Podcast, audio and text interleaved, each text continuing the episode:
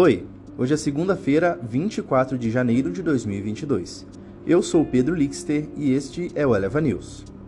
Na agenda da semana, entre os dias 24 e 28 de janeiro, a decisão de política monetária nos Estados Unidos domina as atenções. Por valor econômico.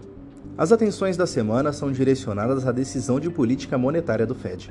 Investidores esperam que o Banco Central dos Estados Unidos dê mais pistas sobre como será agora o inevitável aperto monetário no país. Além disso, a divulgação do PIB do quarto trimestre nos Estados Unidos entra na pauta, já que é um resultado forte da economia americana pode dar ainda mais força ao movimento de retirada dos estímulos pelo Fed. No Brasil, as discussões sobre os rumos da inflação voltam ao centro das atenções na quarta-feira, quando o IBGE divulga o IPCA 15, considerado a prévia da inflação de janeiro. O mercado busca confirmar se a inflação no país realmente pode estar perto do fôlego.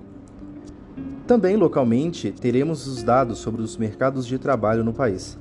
Na quarta-feira, o Ministério da Economia apresenta o CAGED de dezembro e na sexta-feira o IBGE divulga o PNAD contínua, taxa de desemprego referente ao trimestre encerrado em novembro. Na segunda-feira, dia 24 de janeiro, a zona do euro tem o PMI composto de janeiro, às 6 horas. Nos Estados Unidos, também o PMI composto, às 11h45. Terça-feira é feriado em São Paulo, então a B3 não opera. Enquanto isso, nos Estados Unidos, o índice de confiança do consumidor sai às 12 horas. Na quarta-feira, o Brasil tem PCA 15 de janeiro às 9 horas da manhã. Nos Estados Unidos, decisão de política monetária às 16 e uma coletiva de imprensa do presidente do Fed, Jerome Powell, às 16h30. Esse dia pretende ser um dos mais marcantes na semana.